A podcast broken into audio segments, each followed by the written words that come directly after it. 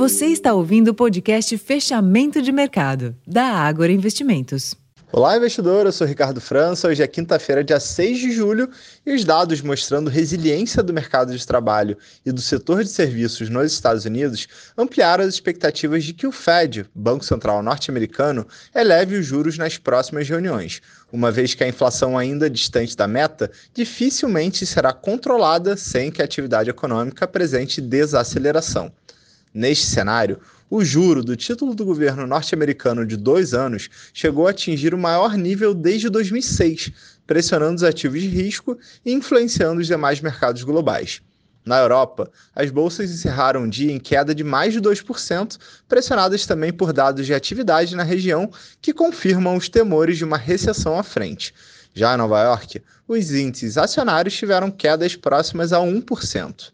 No Brasil, investidores seguem de olho em Brasília, em meio às sinalizações sobre a votação da reforma tributária na Câmara dos Deputados. Nos mercados, com o exterior em baixa, o Ibovespa seguiu tendência negativa e fechou o dia em queda de 1,78%, cotado aos 117.426 pontos. O giro financeiro da sessão foi fraco e somou 22 bilhões de reais.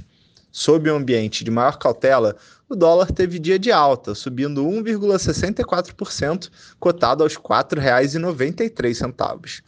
Para amanhã, sexta-feira, o destaque da agenda internacional fica por conta do payroll, que é o relatório oficial do mercado de trabalho nos Estados Unidos referente ao mês de junho.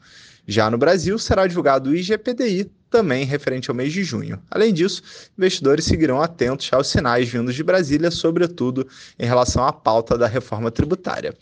Esses foram os destaques da sessão dessa quinta-feira. Convido a todos para conferirem o relatório Fechamento de Mercado, disponível em nosso site e também em nosso aplicativo. Eu vou ficando por aqui, uma ótima noite e até amanhã.